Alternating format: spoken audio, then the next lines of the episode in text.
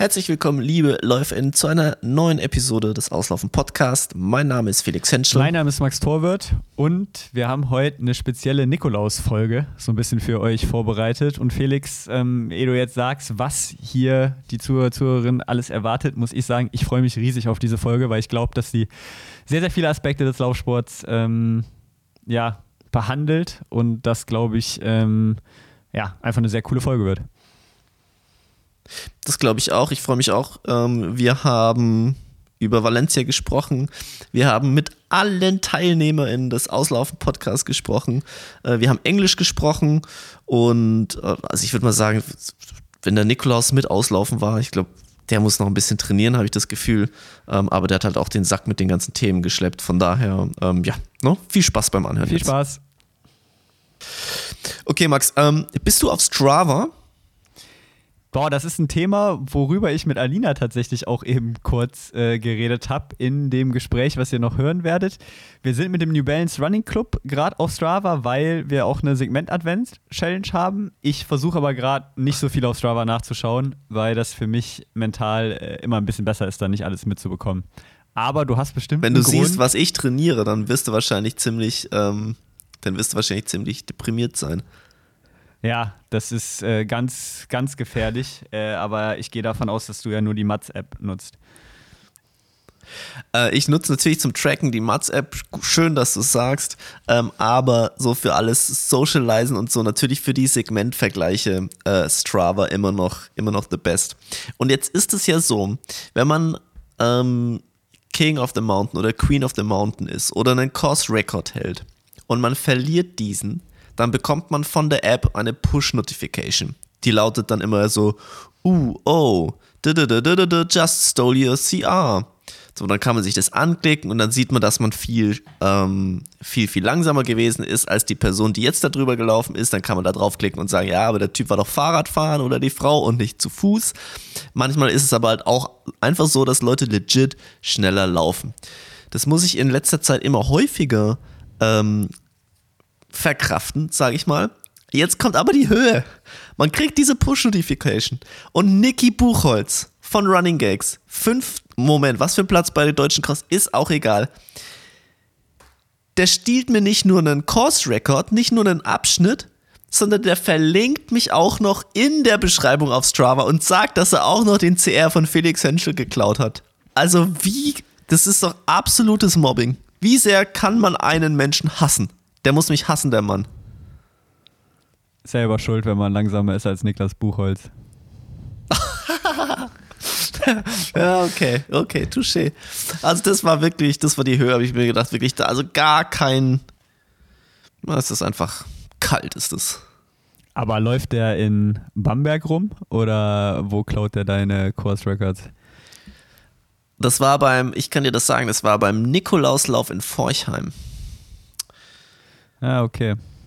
Das, äh und um noch einen Triathleten einzuholen, musste am Ende ein bisschen Gas geben und ist dann da so ein, glaube ich, knapp zwei Kilometer äh, Segment irgendwie in 605 gelaufen und davor stand sie irgendwie bei 606 von mir. Aber man muss dazu sagen, das war bei mir ziemlich, ziemlich lange her. Ich glaube von 2015.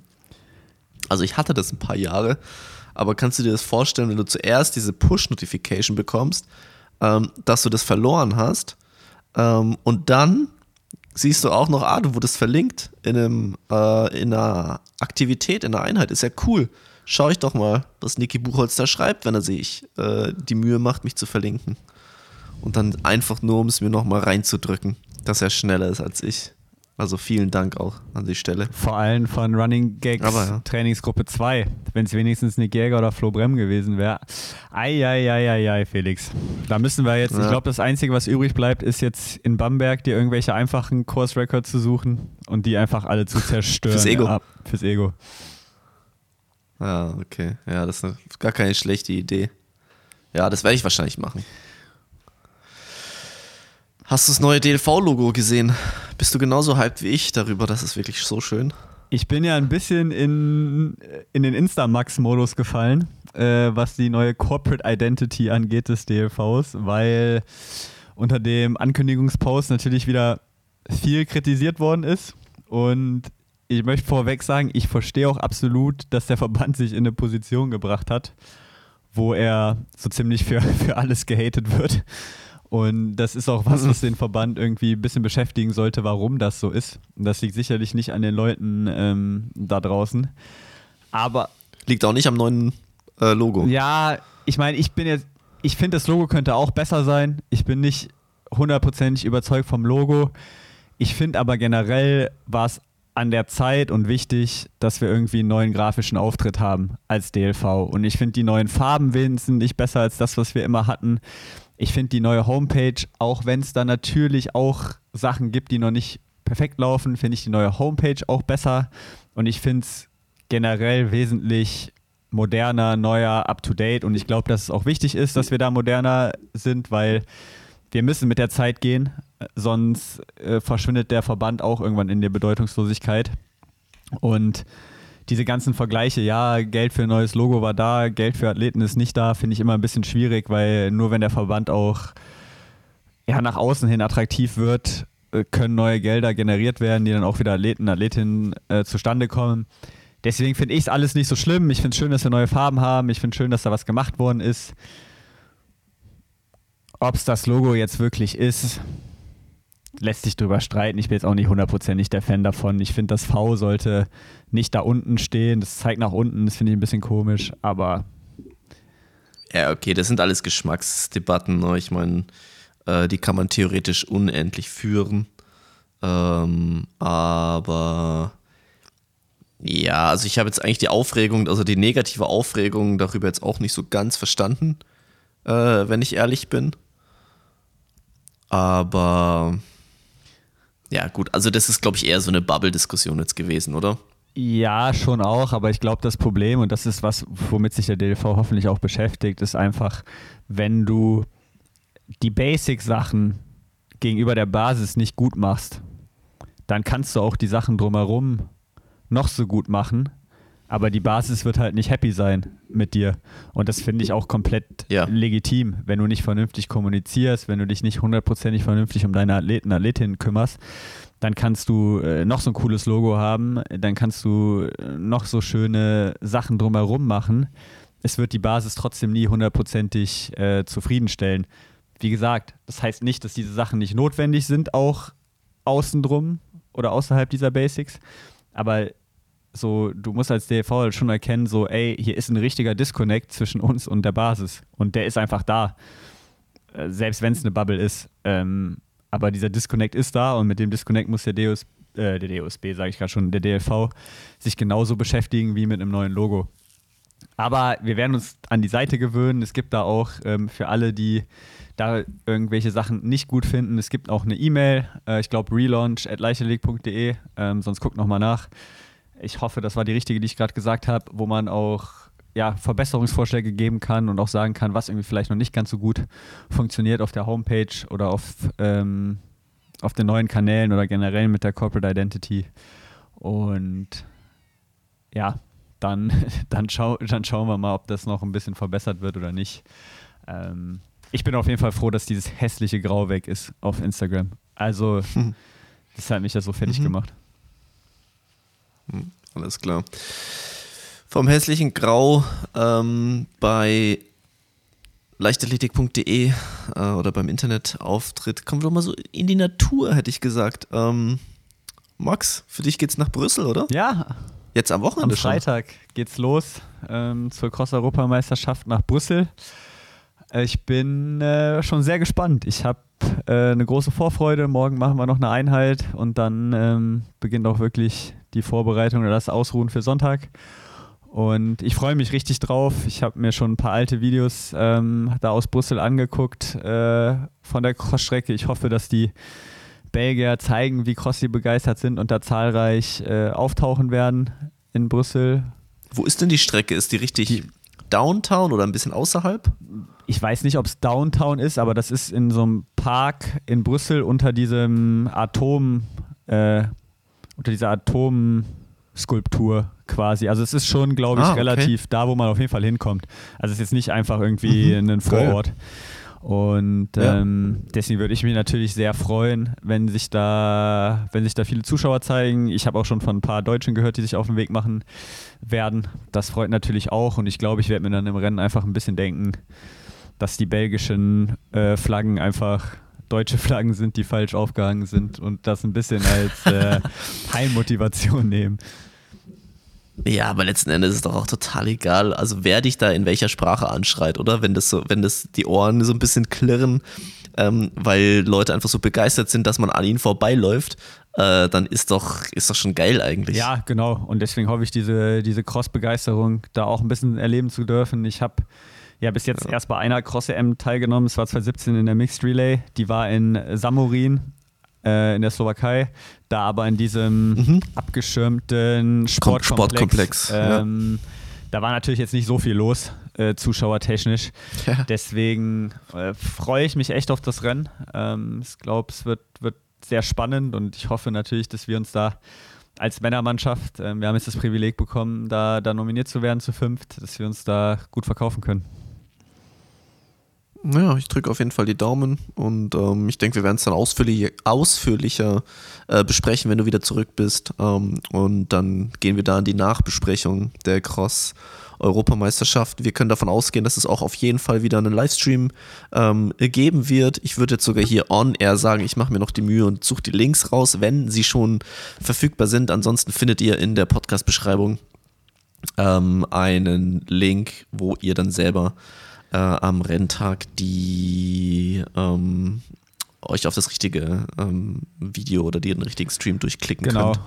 Also, genau. Ja, auf das so. Watch Athletics, äh, den European Mhm. ähm, eigenen Livestream-Kanal, wird das Ganze wieder laufen. Die machen das ja auch extrem Cool. gut. Ich glaube auch, dass ähm, die Rennen wieder auf jeden Fall alles an Spannung äh, mit sich bringen, was man so von einer Meisterschaft äh, sich verspricht. Gerade bei, bei den Männern, ähm, die, die ganz, ganz, ganz, ganz großen Top-Jungs sind nicht da. Also ein Jakob Ingebrigtsen läuft nicht, äh, ein Mo Katir Ja. läuft nicht.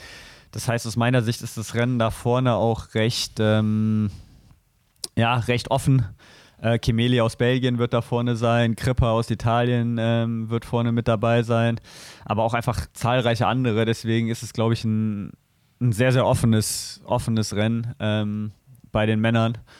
Und das wird auf jeden Fall, wird auf jeden Fall spannend. Deswegen lohnt es sich da auf jeden Fall, ähm, ja, reinzuschalten. Bei den Frauen sind wahrscheinlich Groftal und äh, Bartocletti aus Italien so ein bisschen die beiden äh, Favoritinnen. Da haben wir leider keine vollständige Mannschaft aus deutscher Sicht. Also wir haben drei Mädels mit Elena Burkhardt, Eva Dieterich und Lisa Tertsch, ähm, die dann aber auch alle durchkommen müssen, um in die Mannschaftswertung zu kommen. Muss ich ehrlich sagen, finde ich ein bisschen schade, dass wir da nicht auch fünf geschickt haben. Gerade bei den Frauen ähm, ist es doch auch ein bisschen einfacher von der Dichte der Nationen her ähm, auch eine gute Platzierung zu machen. Ich meine, bei denen sind, glaube ich, sogar nur 55, 60 Athletinnen am Start. Bei uns Männern sind es 95 oder so. Ähm, das ist dann schon auch ein bisschen ein, ein Unterschied. Äh, da hätte ich gerne noch Nummer 4 und 5 auch mitgesehen. Jetzt sind es nur drei. Ich hoffe, dass die da ähm, mannschaftlich geschlossen sich platzieren können und da vielleicht auch für eine kleine Überraschung sorgen können.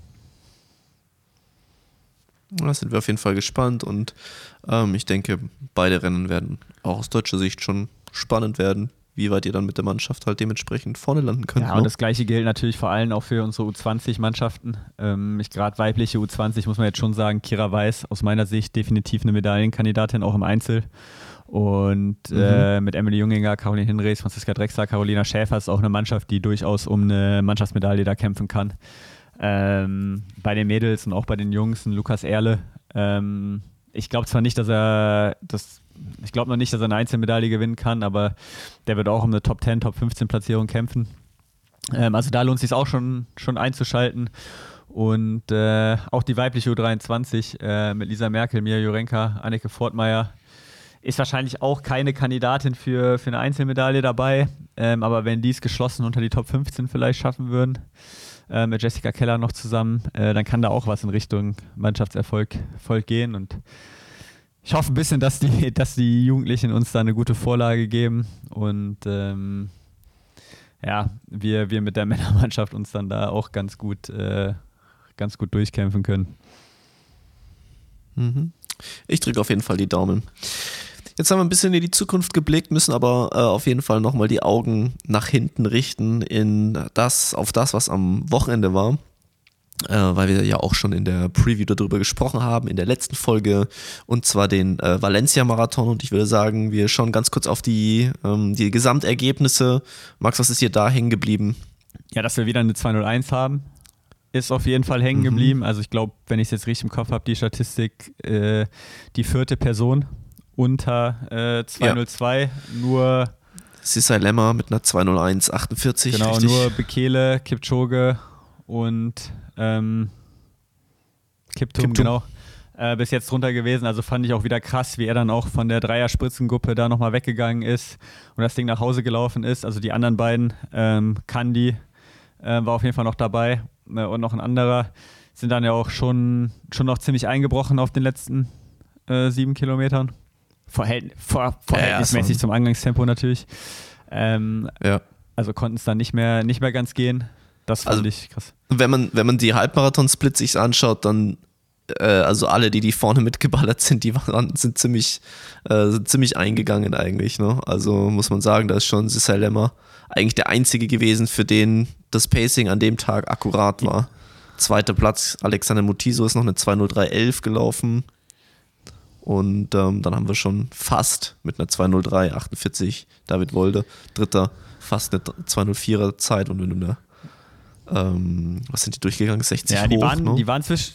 Nee, 60 ja, Mitte, sorry. 60, die waren zwischendurch mal auf Weltrekordkurs. Also das hat, glaube ich, auch keiner, oder ich hätte jetzt ja. so nicht erwartet, dass die da so, so schnell das Ganze angehen. Also es kam für mich ein bisschen, ähm, bisschen überraschend. Aber ja, CC Lemmer natürlich einfach stark durchgezogen und ähm, auch da, wenn wir noch mal kurz bei den Männern bleiben, äh, Bekele, ich meine, ich habe den mhm. ja schon so ein bisschen für tot äh, beschrieben gehabt, letzten Podcast. Nein, nein, nein, der hat äh, tatsächlich überzeugt. Also klar, er wird jetzt in Anführungszeichen, Anführungszeichen nur, nur Vierter in 20419, aber für einen äh, über 40-Jährigen äh, nochmal so einen guten Marathon auszupacken, hätte ich ihm nicht zugetraut und ähm, massive Kudos dafür auf jeden Fall. Also das war wesentlich mehr, als ich äh, erwartet hatte im Vorfeld.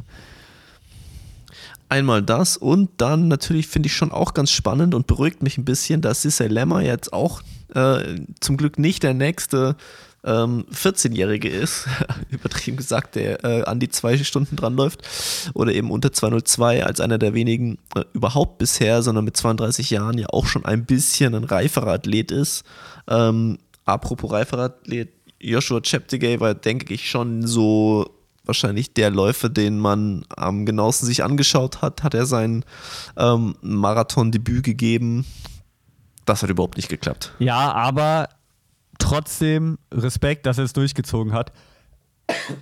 Ähm, ich habe irgendwo noch gelesen, jetzt im Nachgang, dass er auch irgendwie verletzt war ein bisschen oder Probleme hatte und auch sich nur so richtig acht Wochen darauf vorbereitet hat. Ob das jetzt stimmt oder nicht, äh, keine Ahnung, aber jemand mit seinem Namen, mit seinen Errungenschaften, dass der nicht aussteigt in so einem Rennen, dass der es durchzieht und komplett entkräftet in der 208,59 als 37. der Männer das Ganze.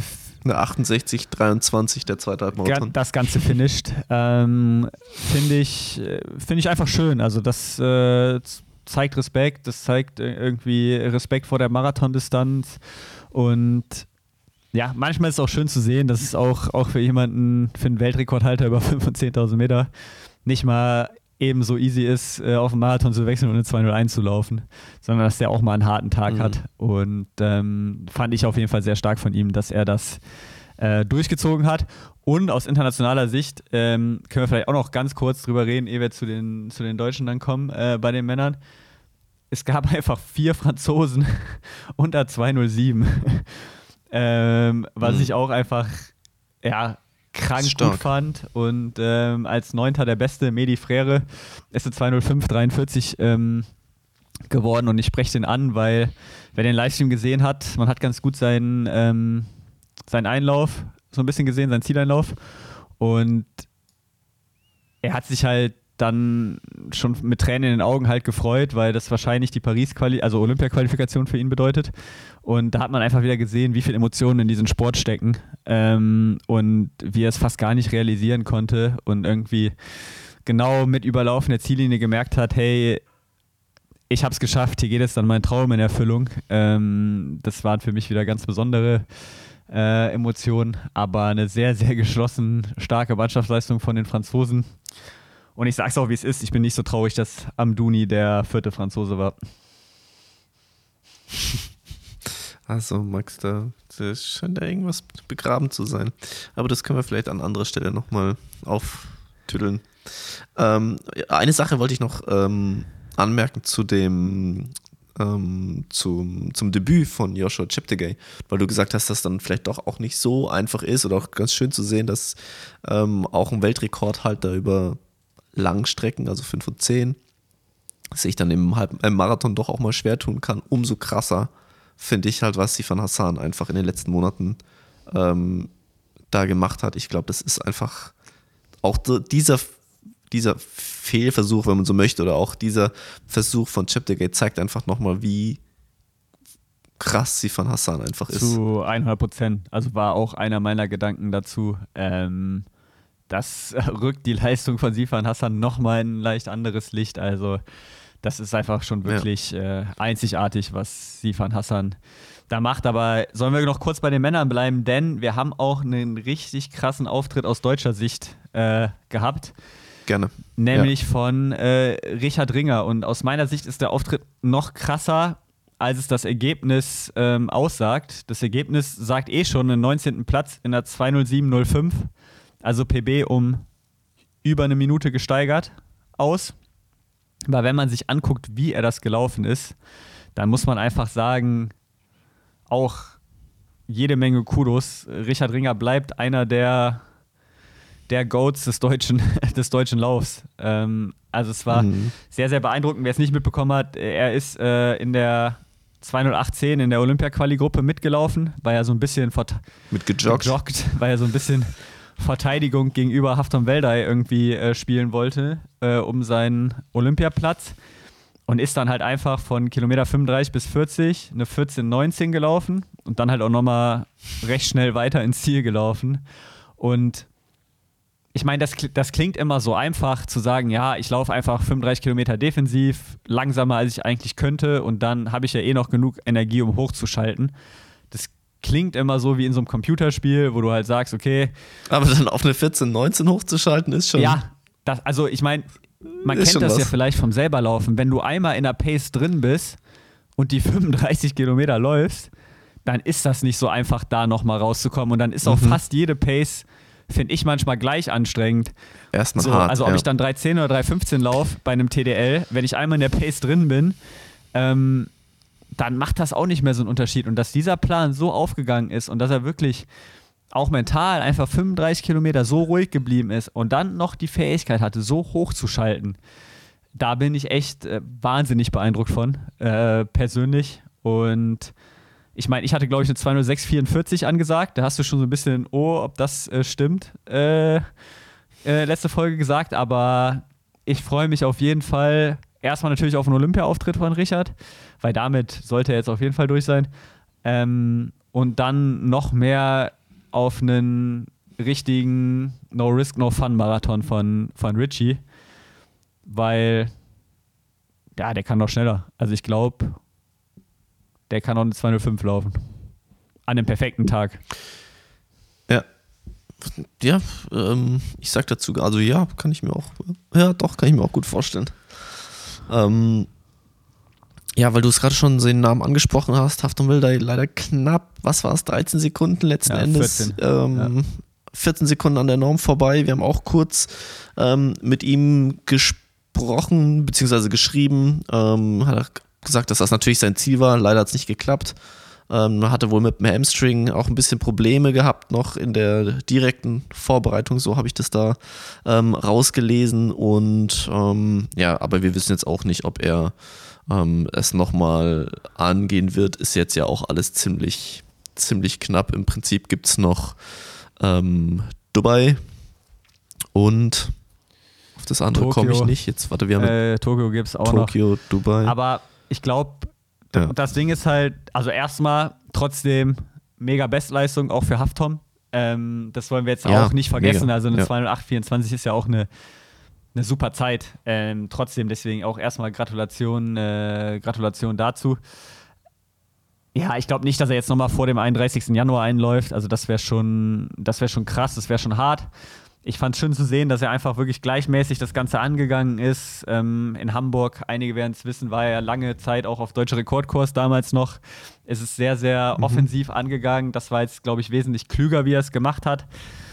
Trotzdem halt schade, dass es nicht gereicht hat, aber wenn äh, Samu in Dubai nicht äh, die Norm läuft, dann geht der dritte Platz halt über die Weltrangliste weg. Und dann haben die alle auch, glaube ich, mhm. nochmal bis März, Ende März oder so Zeit zu laufen, ähm, weil dann erst mhm. ja, die Weltranglistenplätze vergeben werden. Irgendwie so. Äh, mag jetzt nicht hundertprozentig okay. richtig sein, aber dann zählt auf jeden ja. Fall nicht der 31.01. Außer man ist, glaube ich, unter den besten 60 der Weltrangliste, keine Ahnung, aber dann zählt auf jeden Fall die Weltrangliste. Und das heißt, ähm, er ist äh, immer noch in der Lotterie mit drin. Ähm, ich weiß jetzt nicht, wie die Weltranglistenstände gerade sind. Die werden auch erst Mittwoch ähm, ja wieder neu rausgegeben. Äh, wir haben jetzt gerade äh, Dienstag, wo wir hier aufnehmen. Aber ähm, ja, um den dritten Platz bleibt spannend, weil soweit wir wissen, wie gesagt, nur noch äh, Samu in Dubai einlaufen wird. Und der hat dann quasi die Chance, Norm zu laufen und er ist dabei. Und sonst geht es halt an die, ans World Ranking. Und da, da müssen wir dann nochmal die Taschenrechner rausholen und ähm, schauen, wie es da aussieht. Ähm, nee, nee, nee, da müssen wir einfach nur die richtige äh, Website besuchen. Da wird es doch dann glasklar zu erkennen sein. Ja, ja, schauen wir mal. ähm, aber ja, nee, deswegen äh, trotzdem, trotzdem Kudos natürlich äh, an ihn. Ähm, wenn wir jetzt schon gerade beim Thema ähm, Olympia ja, nein, vielleicht ähm, aus Sicht des deutschen Nationalteams sind, dann lass doch rübergehen zu den Frauen, ähm, wo wir äh, auch schon so ein bisschen ähm, nicht, nicht ganz, zumindest nicht ganz korrekt ähm, darüber gesprochen haben, äh, was da jetzt bei Laura Hottenrott äh, im Vorhinein los war. Ich hatte ja sie in München getroffen und ähm, da war sie noch auf der Suche nach dem Startplatz in Valencia, dann hin und her. Wir hatten dann noch äh, Hockenheimring in den Ring geworfen ähm, und mittlerweile wissen wir genaueres. Ähm, Laura ist gelaufen in Valencia eine 224 32 ähm, also hat es offenbar an die Startlinie geschafft und ähm, sie kann uns jetzt hier nochmal ganz kurz erklären, ähm, erstens, was da jetzt alles los war im Vorfeld des Rennens und auch wie ihr Rennen gelaufen ist. Ja, danke für die Kudos fürs Race. Um jetzt die Frage mit dem Startplatz nochmal zu klären. Also ich wollte schon sehr lange in Valencia laufen. Sehr lange heißt seit Berlin, also wo ich in Berlin ja mit den 229 nicht zufrieden war und habe dann alles versucht, in das Feld reinzukommen, aber auch mein Management konnte da nichts erreichen und auch alle anderen Wege ähm, sind gescheitert. Matthias Kohls hat es auch versucht. Ähm, war keine Chance, weil das Problem einfach war, mh, mm, dass die meisten ihren Startplatz sehr, sehr früh ähm, schon sich in Valencia geholt haben, also Anfang des Jahres. Und jetzt fragt sich natürlich, warum habe ich das nicht gemacht? Ich habe halt auf Berlin gesetzt und wollte jetzt nicht äh, sozusagen ja, mein Handtuch auf zwei Liegen legen und eigentlich dann einen Startplatz in Valencia blockieren. Ähm, und habe halt gedacht, okay, ich setze halt alles auf Berlin, könnt ihr euch vorstellen. Man sagt halt, das ist mein Race und ich will jetzt auch nicht im Hinterkopf einen Plan B haben, falls das halt nicht klappt. Und deswegen hatte ich dann keinen Startplatz und wollte mir den halt dann nach Berlin holen.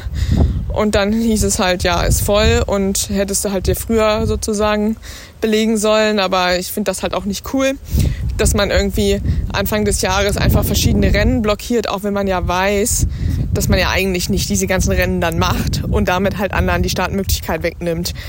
Ähm, ich meine, es gab eh auch noch viele Kritiker, die jetzt gesagt haben, zwei Rennen in zehn Wochen. Berlin-Valencia passt ja eh nicht, also würde ich auch nicht im Vornherein beide Rennen blockieren. Gut, wie ist da weitergegangen? Ich wollte zwischenzeitlich in Hockenheim laufen. Ähm, das Rennen ist auch offiziell vermessen, hat auch einen A-Standard World Athletics Vermessungsprotokoll. Aber ganz kurzfristig kam dann raus, dass es halt nicht auf dem World Athletic Kalender gelistet ist und dementsprechend ähm, hatte ich zwar schon meine Pacer auch schon zusammengesucht und mir das dort überlegt, dann neun Runden dort zu laufen im Kreis. Ist ja ein schneller Kurs. Ähm, ja, aber dann ging das nicht, weil wenn das nicht auf dem World Athletic Kalender ist, dann ist es halt nicht möglich. Das war ein bisschen blöd. Dann letzter Plan war dann mir im Netz ähm, eine Nummer zu kaufen von jemandem, der halt vielleicht nicht startet im Massenfeld. Da habe ich dann jemand gefunden, der so nett war aus Paderborn, um mir seine Nummer zu verkaufen. Und die Nummer habe ich mir dann gekauft und aufbauend darauf dann auch gesagt, okay, ich versuche es jetzt halt mit der Massenstartnummer. Problem halt Brutto-Netto-Zeit. Die Zeit zählt ja direkt dann schon, wenn ich, ähm, also wenn der Schuss ertönt und wenn ich dann noch nicht vorne bin, dann habe ich halt gelitten, wenn ich weiter da hinten bin. Und man kann halt auch keine Verpflegung abgeben und klar, es ist ziemlich voll am Anfang auf den Kilometern. Da habe ich mich ja alles drauf eingestellt, so weit, so gut. Ähm, hat dann auch meinen Rennplan gemacht, dass ich alles meine Eigenverpflegung mitnehme. Ich habe dann Trail Shorts angezogen, dort halt die Gels reingesteckt und ähm, das Wasser halt vom Rand genommen, so wie das halt alle anderen auch machen. Das muss ja möglich sein. Ähm, dann habe ich aber kurzfristig vorher nochmal über eine spanische Freundin die WhatsApp-Nummer von einem der Veranstalter bekommen und ihn dann nochmal gebeten, dass ich mir jetzt die Nummer gekauft habe und ob ich denn nicht bitte, bitte vorne stehen kann, weil für mich ja ähm, die Zeit schon zählt ab Schuss. Und dann hat er mich kurzfristig mir die 389 noch gegeben. Die ist eigentlich keine richtige Elite-Nummer, wurde dann da zwar gelistet, aber durfte dann halt vorne stehen, aber ich durfte trotzdem keine Verpflegung abgeben. Das heißt, ähm, ein Problem war gelöst, der Start. Und das war mir auch echt wichtig. Ähm, wie gesagt, mit der Verpflegung hatte ich ja meinen Plan B. Und man konnte das auch sehen. Ich hatte zum Beispiel auf meiner Nummer vorher eine Laura stehen und nicht wie die anderen Elite-Läufer den Nachnamen. Also sonst steht da halt Hottenrott, äh, Schöneborn, Schlumpf oder ähnliches, sondern halt bei mir war der Vorname drauf. Genau, ja, ähm, gut, Start und Startplatz geklärt. Ich meine, die Hauptsache war ja das Rennen. Ähm, ich meine, allein der Startplatz nützt ja nichts, man muss ja erstmal laufen. Und ich bin auch relativ verhalten losgelaufen in der Gruppe auf die Olympianorm 226,50 sollte es eine Gruppe geben und die Gruppe darunter, die war auf 222, die war mir eigentlich zu schnell. Und welche Gruppen sich dazwischen ergeben, wusste ich nicht. Da ich ja jetzt auch keinen Pacer oder ähnliches hatte, wollte ich halt echt so ganz auf mein Gefühl vertrauen und bin dann gut reingerollt. Und es war am Anfang auch echt, boah, wahnsinnig voll. Also um die Kurven hat es fast so wie so einen Rückstau gegeben manchmal. Und es hat sich super easy angefühlt, so dass ich dann bei Kilometer 8 schon beschlossen habe, gut, komm, Laura schließt zur nächsten Gruppe auf, es ist irgendwie zu langsam. Also einfach vom Gefühl her, ohne auf die Uhr zu schauen.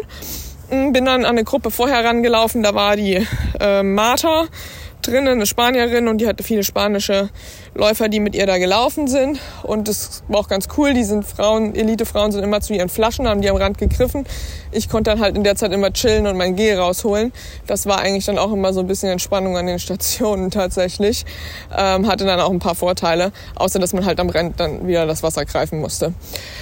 Und dann sind wir so durch Halbmarathon gegangen, 1,1240. Habe mich auch gut auch gefühlt und dachte, gut, das ist jetzt richtig auf Kurs um halt ja diese 225, 48 von Fabienne anzugehen. Das ist natürlich ähm, ja eigentlich sozusagen der deutsche Standard, den man ja jetzt laufen muss. Dann ging es weiter und da geht es in Valencia so in Anführungsstrichen leicht bergauf mit leicht Gegenwind bis Kilometer 27. Da bin ich dann gut dran geblieben und dann habe ich so gesehen, irgendwie die Spanierinnen, die kämpfen mehr als ich kämpfe. Ähm, und dann dachte ich mir bei 27, okay, go for it und jetzt geh vor die Gruppe.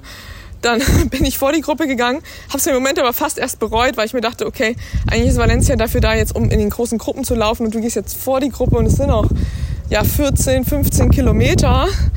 Aber dort waren dann eigentlich einige einzelne Männer und ich habe auch einen Mann gesehen, der hatte ein Hamburger Trikot an. Dann dachte ich mir, okay, cool, das ist irgendwie Verbundenheit. Wir machen das jetzt jeder hier unser eigenes Ding. Ja, und ab da lief's Kilometer bis Kilometer immer besser. Also das habe ich so auch noch nicht erlebt. Ich habe schon gedacht, irgendwann schlägt es zu, da wird es jetzt richtig hart, aber es wurde einfach immer schneller und man hat eigentlich nur überholt. Ähm, Kilometer 30 kam, Kilometer 35 kam und dann hinten raus die letzten fünf, ich glaube, ich bin 3,18er Schnitt oder so gelaufen. Also, oder die letzten drei, keine Ahnung. Ich habe nicht auf die Uhr geguckt, zumindest war es irgendwie schnell. und es hat sich einfach richtig gut angefühlt. Ähm, habe ich so noch nicht erlebt und bin über die Ziellinie gelaufen. Da habe ich das erste Mal hochgeguckt zur Uhr, konnte dann gar nicht glauben, dass halt da 224 tickt, anstatt eigentlich 225, was ich so im Kopf hatte. Und ja, bin dann über die Ziellinie, musste mich nicht auf den Boden schmeißen, gar nichts. Es war einfach so ein richtig perfektes Rennen, was ich so noch nicht erlebt habe und wo ich auch unglaublich dankbar bin, so gut durchgekommen zu sein. Ähm, Training lief die letzten Wochen einfach sehr, sehr gut. Und ja, ich habe einfach Berlin morgens den Tag danach aufgestanden, habe gesagt, okay, ich will jetzt noch mal rennen. Also das war so meine erste Intuition und klar, auch spricht vieles dagegen und man kann es dann stehen lassen, wie es halt da war und sagen, man versucht es nicht noch mal, aber ich wollte unbedingt und habe dann echt die letzten Wochen in Kassel auch bei schlechten Bedingungen mir richtig Mühe gegeben und einfach konstantes Training durchgezogen und bin einfach unglaublich dankbar auch an meinen Vater, an meinen Trainer und alle, die mich supportet haben, ähm, ja und da an mich geglaubt haben, dass es halt doch möglich ist und jetzt erstmal ähm, Beine hochlegen, obwohl die tatsächlich überraschenderweise gar nicht so kaputt sind, wie sie manchmal schon nach dem Marathon gewesen sind. Aber die Euphorie spielt vielleicht auch da rein. In dem Sinne, äh, Marathon kann auch Spaß machen. Und es war mein erster wirklich progressiver Lauf. Und wenn man das einmal gespürt hat, weiß nicht, dann, dann will man, glaube ich, auch nicht nochmal anders laufen, weil bevorher hatte man halt immer diesen Einbruch irgendwo und nie dieses Gefühl, dass man hinten raus halt aufdrehen kann. Und ich glaube, so werden halt auch Meisterschaftsrennen gelaufen. Ja, wie es jetzt ausschaut mit Paris, also du hast gefragt, wie ich da jetzt planen kann. Ja, äh, ich habe natürlich jetzt nichts geplant bis zu dem Rennen. Ich muss jetzt erstmal liefern. Und ja, äh, muss auch sagen, kann es noch gar nicht so richtig fassen. Ich meine, 226,50 ist die deutsche Norm. Für die, die es nicht wissen, ist auch die Kadernorm 226,50. Gut, jetzt bin ich 2 Minuten und äh, 18 Sekunden darunter. Liegt dann jetzt auf 2. Also wir haben Dominika Meyer, die vor mir liegt. Dann kommt meine Zeit und dann kommt jetzt Fabian Königsteins Zeit. Jetzt weiß ich natürlich nicht, was mit Melat ist. Ich hätte jetzt damit gerechnet, dass sie sich ja auch noch davor setzt gestern.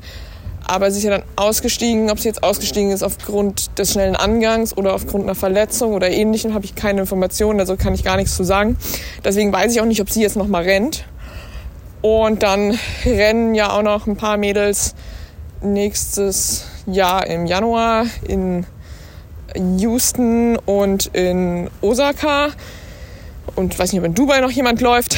Ähm, ja, da kam jetzt auch häufig die Frage, warum mache ich das eigentlich nicht? Wäre ja mehr Abstand gewesen zu äh, Berlin und der Hauptgrund ist tatsächlich, es war mir einfach zu krass vom Aufwand. Also bis in die USA fliegen nach Houston ist weit, ist ein krasser Aufwand, aber bis nach Osaka fliegen, das wäre mir halt auch viel zu viel Aufwand, zumal man halt nicht nur den riesen Flug hat, dahin ähm, Nachhaltigkeitsgründe, ja dann die Riesenreise einfach körperlich auch und dann die ganze Zeitumstellung. Das heißt, ich muss ja noch viel länger da sein und ich arbeite auch noch. Ich bin ja nicht allein Profisportlerin. Das heißt, das kostet mich dann auch richtig viel Zeit, dann jetzt einfach so eine Riesenreise bis dahin zu planen. Und wer weiß auch, wie die Bedingungen dann da sind. Deswegen war für mich jetzt halt auch nur Valencia die Option. Aber jetzt abwarten, wie die anderen laufen. Ich will auf keinen Fall vorschnell irgendwelche Pläne machen. Also wirklich wissen, tun wir es am 31.01. für die Frauen, weil dann ja die Nominierung erfolgt, da wir ja mehr als drei Normunterbieterinnen haben. Bei den Männern sind es ja bisher nur zwei Normunterbieter. Das heißt, da bleibt das Fenster ja, glaube ich, wenn ich richtig informiert bin, auch noch ein bisschen länger offen. Felix, zu deiner Frage, was ich denke, woran es liegt, dass es jetzt hinten raus so gut lief und ich progressiv gelaufen bin und ob ich denke, ob ich noch schneller laufen kann. Ja, ich meine, klar, wenn man ein gutes Rennen hat und kommt ins Ziel, fühlt sich nicht so kaputt, denkt man immer, es geht noch schneller. Ähm, und der Rennverlauf war jetzt auch keinesfalls so gleichmäßig. Also dadurch, dass ich jetzt halt ohne Pacer gelaufen bin und immer so selbst entschieden habe, wo ich halt zu Gruppen aufschließe und wie ich halt laufe. Aber ich muss auch sagen, das liegt mir einfach gut, so ein bisschen das selber nach Gefühl zu entscheiden und hinten raus ist eigentlich auch meine Stärke in meinem, im Rennen. Und ich hatte halt bisher das Gefühl, dass ich es halt noch nie einfach zeigen konnte im Marathon. Also ich wusste, ich bin gut drauf und wir haben auch an den Trainingswerten und den Leistungsdiagnostiken auch schon vor Berlin gesehen, dass meine Werte sehr gut sind, aber ich habe es halt trotzdem an dem Tag einfach nicht zeigen können. Ähm, dementsprechend war ich schon zuversichtlich, dass ich gut drauf bin. Und ich muss auch ehrlich sagen, woran es liegt, ist, meiner Meinung nach schon der Berg- und Traillauf. Ich weiß, ich weiß, es gibt ganz viele Kritiker, die sagen, oh, das passt nicht. Ich meine, Crosslauf wird immer so hochgelobt und Berg- bzw. Traillauf irgendwie nicht. Hm, Verstehe ich nicht, weil mir hat das Berglauf und Traillauf Training und auch die Wettkämpfe, also ich habe dieses Jahr ja auch die Weltmeisterschaft in Innsbruck gelaufen, dann äh, den Zermatt-Marathon gelaufen, total viel mentale Stärke gegeben, aber auch Kraftausdauer und einfach dieses Pacing-Gefühl, mich selber einschätzen zu können, wie hart muss ich pushen, weil am Berg spinne auch nur ich gegen den Berg und da entscheide ich, wie schnell und wie hart drücke ich eigentlich jetzt hier hoch und wenn ich da überpace, dann bin ich halt komplett übersäuert und das geht dann nicht. Und das hat so ein richtig gutes Learning für mich gewesen.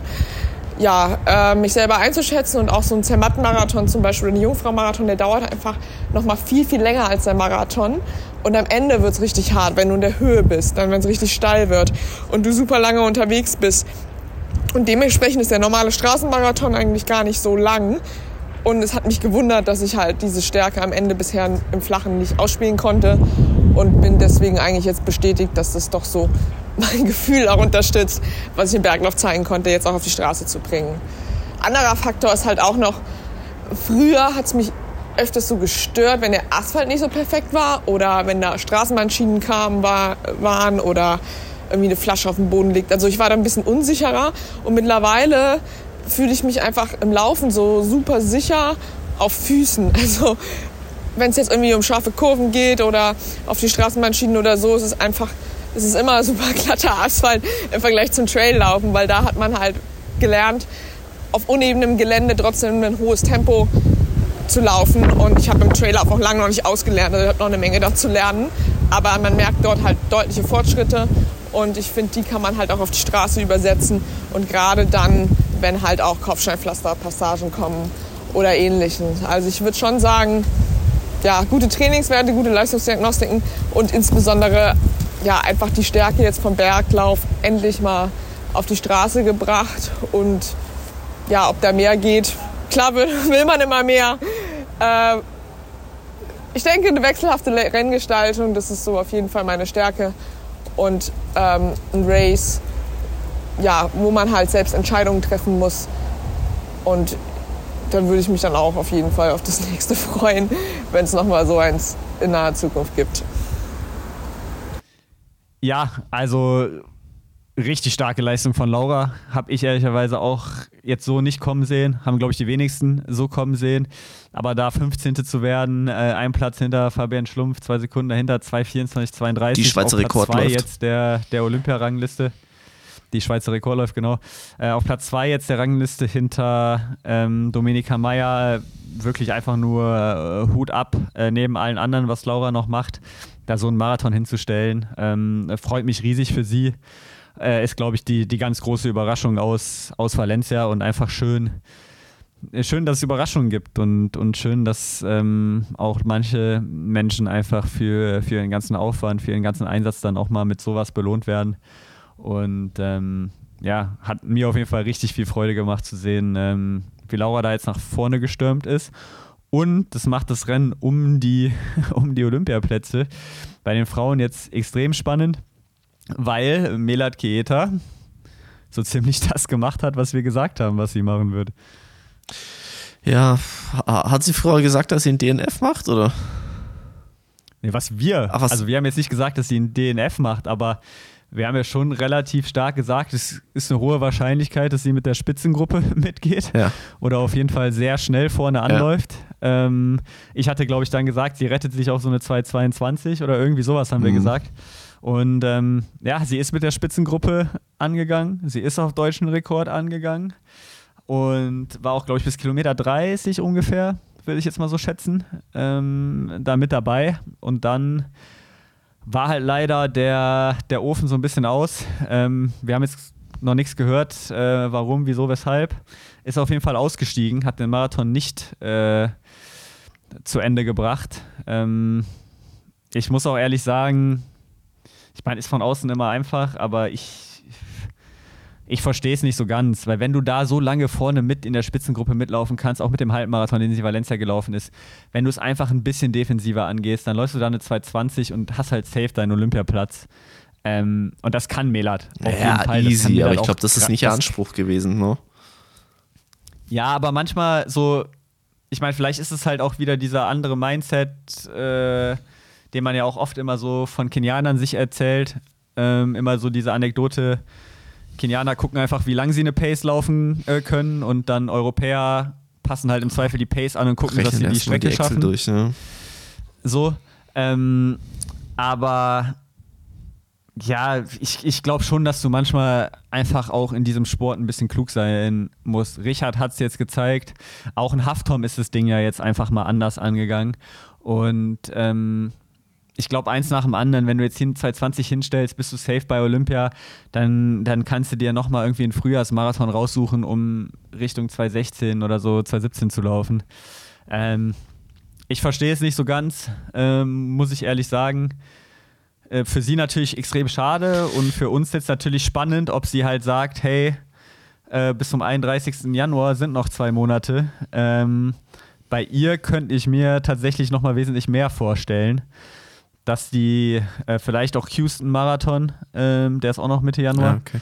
dass die irgendwo sich noch was sucht und dann sich doch nochmal hinstellt. Naja, es ist ja auch die Sache, äh, oder ein bisschen die Frage, könnte man ja schon jetzt auch mal in den Raum werfen, ob es halt einfach doch dann ein taktisches Aussteigen war, weil sie gemerkt hat, okay, jetzt fängt es langsam an hart zu werden und vielleicht ja auch vorher sogar, also vielleicht war es ja der Plan, okay, du gehst in Valencia einfach hardcore an und schaust, wie lange du dich mit einem guten Gefühl ähm, halten kannst. Und wenn es vor Kilometer 35 hart wird, dann gehst du aber raus, weil wir Houston, Tokio, Dubai ähm, nochmal starten, ähm, um dann dort halt auf Nummer sicher gehen zu können.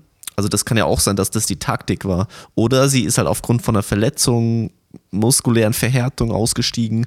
Dann ist natürlich jetzt sozusagen, finde, würde ich sagen, eher Worst Case, dann ist wirklich schlecht.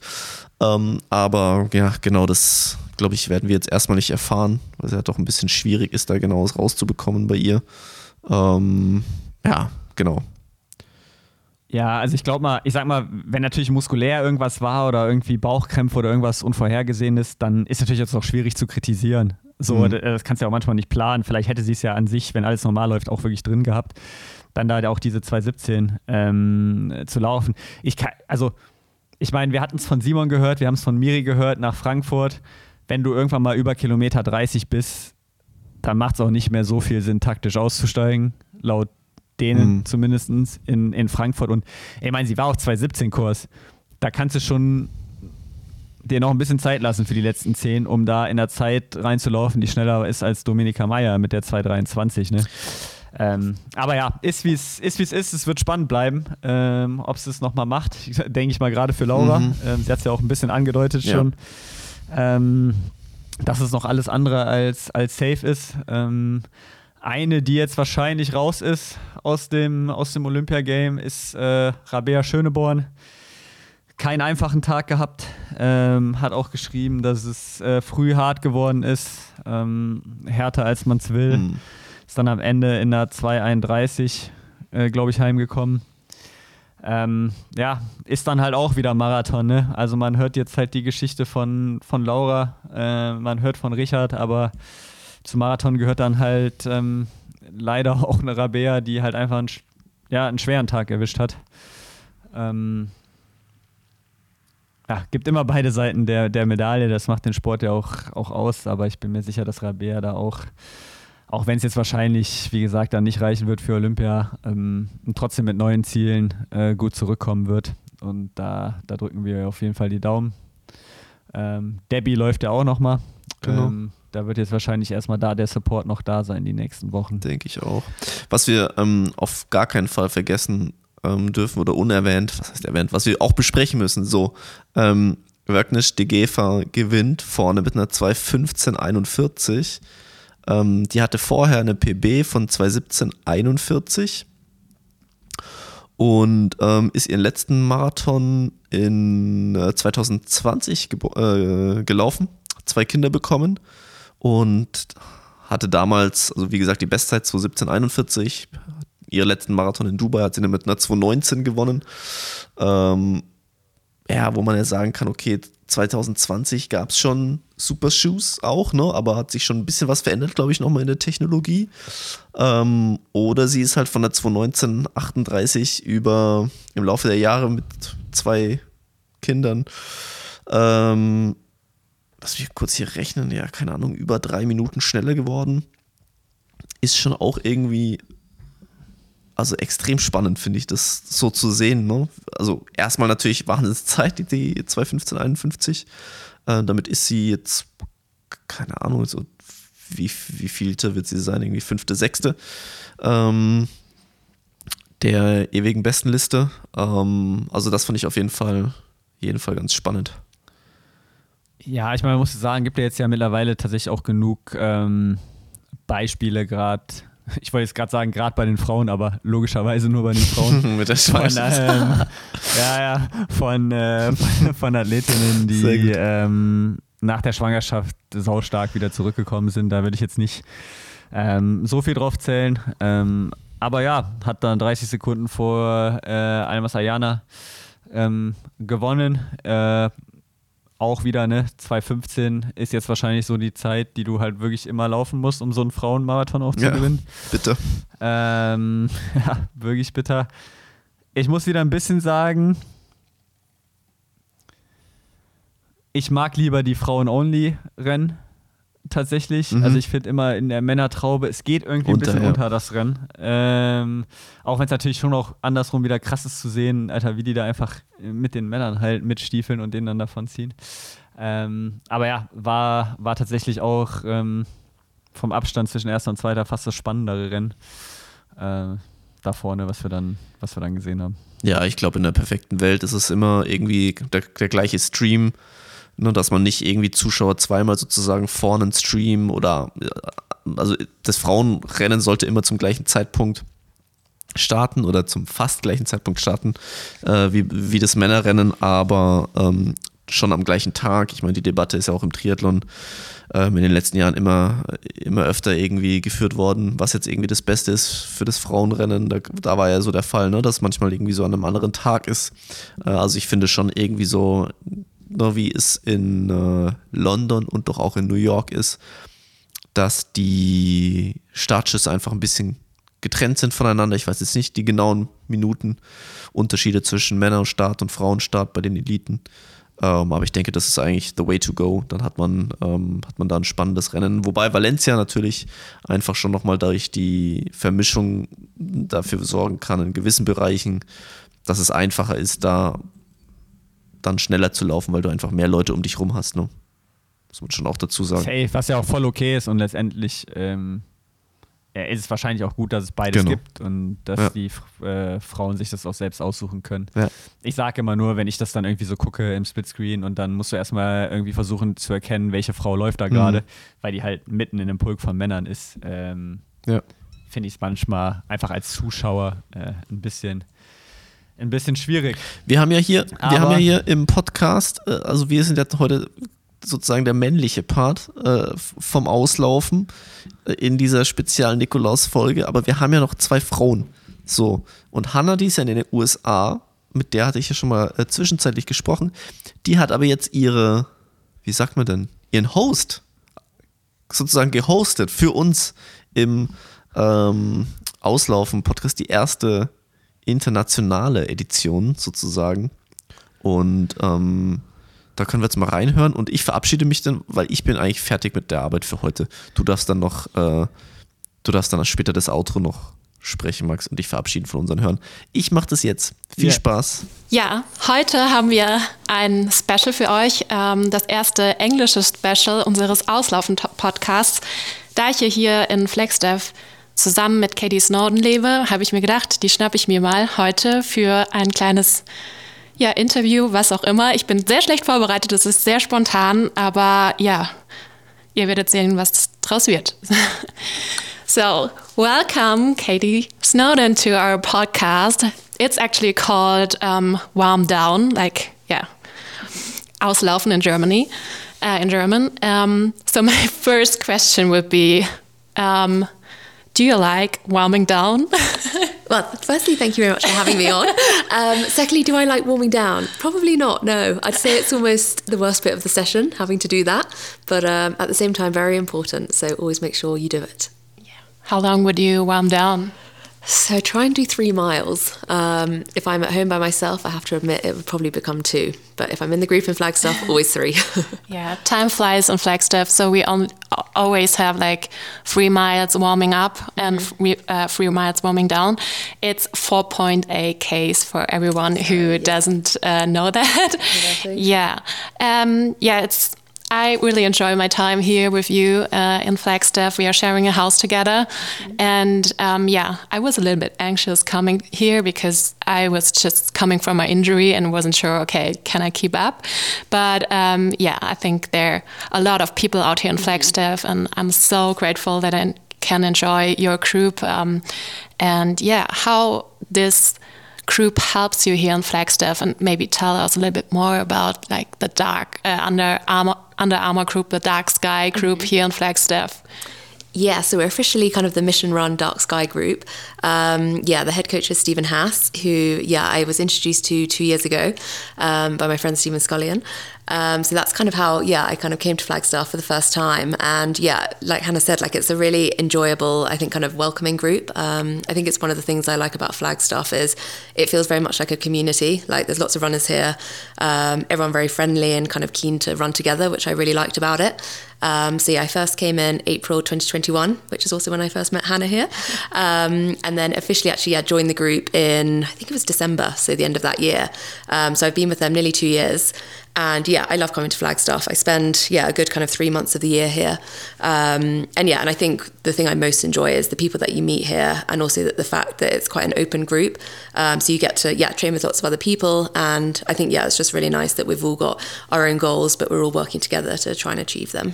Yeah, that's amazing because I think like you have a gym out there, mm-hmm. and um, I think Stephen put all the flags from different yeah. countries um, up on the wall. So I don't know. It's like you have how many countries do you have in your group?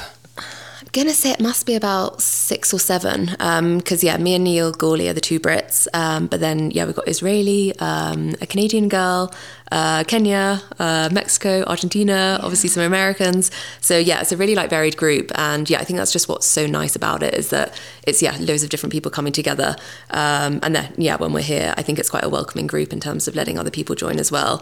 Um, and yeah, and I think it's just great that you're all helping each other improve. Um, yeah, you've kind of all got your different sessions and goals sometimes, but I think you all come together and see how you can help each other. Yeah. That's what I have, like mm. the feeling that when I'm coming here, it's always someone I can stick with. Yeah. Like I wouldn't go on a run on my own. It's always someone there yeah. I can share with, and that's pretty cool. Yeah, um, and even like you said, you would be here like three months for mm -hmm. a year, but it doesn't get bored, boring or anything else. Yeah, I'd say compared to some of the other places I've spent time at altitude, um, yeah, I've really enjoyed them, like Font Romeu, Sierra Nevada. I did Kenya one year. But I think there's something about Flagstaff, which, yeah, I think because it feels like such a community, it's a very easy place to spend, um, yeah, a longer period of time. I think usually if I do like an altitude camp after like three, four weeks, I'm kind of ready to go home. Whereas I think with Flagstaff, yeah, I can easily do six weeks. I think in the past I've done seven, maybe even eight and yeah and i just wow. i really enjoy it um, so yeah i think i just like that it's a very easy place there's lots to do lots of variety with the trails um, yeah we've got track gym kind of just everything you need for a really like good professional setup um, so yeah i think that's what i love about it yeah and the big advantage is that you always can drive down yes. to um, like more than sea level. Like you can, you could go to Phoenix. I think where you going to have some time trials in January maybe, and also um, like Camp Verde, which is um, like at 5,000 5, feet. That yeah. means, I think, 1,300 meters or something mm -hmm. like that. It's so lovely out there. And it's, yeah, you have the advantage. It's warmer yeah. than Flagstaff. Yeah, yeah. It can get uh, cold up here, but mm -hmm. yeah, we were very pleased with the weather yes. till now. So yeah, I'm pretty happy that yeah, it's a little bit sad because I'm leaving tomorrow and the weather is so nice now. Um, but yeah, as you said, like four or five weeks up here is enough, and um, going back to sea level and then maybe um, get some easy days at home and coming back here. Yeah, it's it's going to be very exciting because um, yeah, tell me how will be the situation in January here in Flagstaff? Who's coming to Flagstaff and will have like yeah, who who shares training with you? Mm-hmm. Yes, I think we're going to have like a brilliant um, group of girls because we'll have both the New Balance groups joining us. I think New Balance Boston, um, coached by Mark Coogan. Um, yeah, sorry, that means Ali Puria, the American record holder, yes, I think, in the mile and two mile, I believe. Um, and yeah, world indoor medalist over 3K. Um, so yeah, brilliant athlete, and she'll be great to have. Um, yeah, as an addition to train with, and yeah, they've also got two other sub four um, minute girls over 1500 in their group as well, Heather McLean and Emily Mackay. Um, and then, as well as that New Balance group, we'll also have New Balance Manchester with the likes of Kieran McGeehan, um, another sub four runner, Hannah Nuttall, very good 15 5K girl. Um, so, yeah, it will be brilliant. I think everyone will work really well together. Um, obviously, we'll have our different training plans, but I think we'll all overlap. And yeah, kind of most of us will have our first indoor race as the New Balance Grand Prix. Um, on the 4th of February. So I think that will be quite nice that we'll all be here, um, yeah, with a goal at the end of the four weeks to try and perform well there. Yeah, that's going to be so exciting because, yeah, um, I think New Balance, Grand Prix, everyone is going to be there. I hope that I um, get a st starting place in that race. And I think Max is going to do that also. So, yeah, we will see. Mm, yeah. Um, yeah, just tell me a little bit um, about, I mean, this season was mm -hmm. so crazy for you. Um, like, I think it started very well with your indoors because, yeah, I think you did um, the world qualifier indoors in, at Millrose last year, mm -hmm. and then coming um, back to outdoors, your first race was like a four zero zero what again? Zero zero. Uh, I think it was like 0 0.04. so I just missed out on the four so minute barrier. Um, but at the same time, yeah, nice to feel that I was very close to it in an yeah. opener, and hopefully would go on to break it. Yeah, I mean, as an opener for zero zero, so you maybe at that point yeah, should have known, yeah, I can run under four minutes. So that's yeah a big barrier we all want to achieve or mm-hmm. run under. But um, yeah, then it took a little bit of time. Yeah. But then the first time you did it, it was 356. Oh my God, how was that feeling? Uh, tell me a little bit more about that race. About it was in the semi-final of yeah the world's world championships in Budapest. Mm-hmm. Yeah, I think with it being a championship environment, um, and particularly with the new rules that have come in for the qualification. I think what actually helped doing it in that race was that I completely forgot about the time. I don't think I even looked at the clock during the race um, because I was so fixated on just being in the top six that you had to be in order to qualify for the final. Um, so I think actually I surprised myself that it was that race that I actually yeah made a bit of a jump forward because yeah I just didn't even when I was running around think about the splits. Whereas perhaps had I gone to another race outside of the championships like a Diamond League or um, yeah kind of a race like that you'd maybe focus a bit more on the time and maybe put too much emphasis on trying to break it. So I think that was just a really nice surprise that yeah I qualified for the world final and the time kind of came with it as a bonus. But I yeah didn't expect to do it. Um, yeah, in that race, I just really wanted to qualify, and yeah. um, thankfully that meant yeah running the time at the same time. Yeah, it was crazy. I was um, in the stadium at that time and was cheering you, but yeah, I think was it like Adele Tracy? It's a mm-hmm. Jamaican runner, former yeah. um, runner for the for GB. Um, she didn't qualify with a time of 3:58 or something. That was so crazy. yeah. yeah.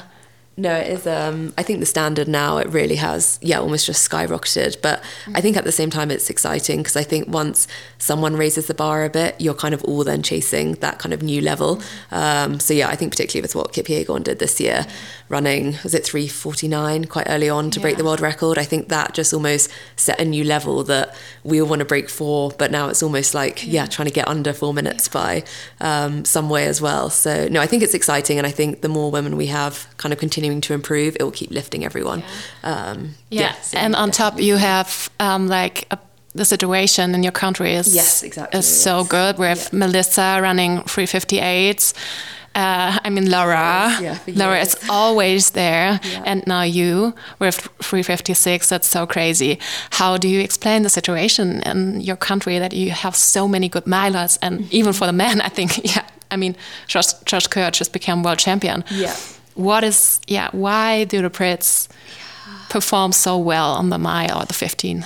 Yeah, I think it's similar to kind of when you see someone perform so well on a global level. I think if you see someone you know do it or you can kind of relate to it, you start to believe more that it's possible. Mm-hmm. Um, I think we're very lucky actually to have Laura just continually year on year mm-hmm. compete with the very best. Um, like seeing her in Eugene, medal in Tokyo the year before that, I think that's kind of really inspired us and shown that it's possible. Um, so I think that's kind of one of the reasons having someone um, you can really resonate with. Um, yeah, and just kind of make it feel achievable. And then at the same time, knowing that in order now to qualify for a team um, within Britain, you basically have to be at least kind of 358. And I think that also then in training, it kind of keeps motivating you and making you want to work hard because you know, come, yeah, British champs, it's going to be very tough to make that team. Um, so, yeah, I think you're constantly feeling like you need to keep improving and you can never kind of be complacent and think, yeah, you're going to make the team because every year it's, yeah, someone else uh, runs really well. And it's, yeah, it's very tough. So, um, you would say that it's more like you have the role models. Yes, okay. definitely. Um, yeah, no, I say Laura hugely has inspired everyone. Yeah. Um, and I think just seeing her do so well at a global level has, yeah, definitely motivated us all and um, helped us, um, yeah, kind of achieve what we have thanks to her, really. Yeah. And a lot of you, I mean, okay, Laura is now like alone in Loughborough, I think, mm -hmm. but there are some people train train in the US. Yeah. Does that help? Like, would you say America is like the place to be for training? Yeah, I think definitely in terms of the races and the depth that you have out here, mm-hmm. I think that always really helps. Um, like early season openers for qualifying times and knowing you can, yeah, turn up to a meet and yeah, you have a lot of good quality athletes. Whereas I think staying in the UK, sometimes it's tricky to find that kind of quality um, in terms of racing. So I think that's one of the reasons I quite enjoy being over here and training with really good athletes. And then also knowing, yeah, when I go to a race, um, it'll be very high quality and um, a good opportunity to run a, I don't know, either personal best qualifying time um, but yeah, I think different people enjoy different things. Personally, I enjoy having some company and people to train with. Whereas, yeah, some people prefer to kind of be a bit more solo when they're doing sessions and kind of just crack on with their own um, training. So I think it's kind of personal preference. But yeah, personally, I'd rather kind of have a bit more of a community feel to it and people to train with. Yeah. Yeah, that's nice. Um, yeah, how is now the situation for next year? I think um, I mean, you had a pretty good 800 as well. You ran 158 0 0. Another border yeah. to break. Uh, but like, I think it was maybe your second 800 in that year and you just smashed it under two minutes never run under two minutes before i think? Oh no you did. You did last One year second. 159 something yeah, yeah that's true. But um, again like it's crazy good. What do you aim for the next year? Is it more the 8 or the 15 and um, yeah yeah, I think my main focus definitely will be the 15. Yeah, um, yeah I'd really love to make the team for Paris for. Oh, maybe the um, five. oh God, one day. But um, I think definitely, yeah, want to race some 800s as well. I always enjoy doing that to break up. Um, yeah, just doing 1500 meter races. Um, and I feel like they do complement each other. It's good to kind of keep in touch with the speed.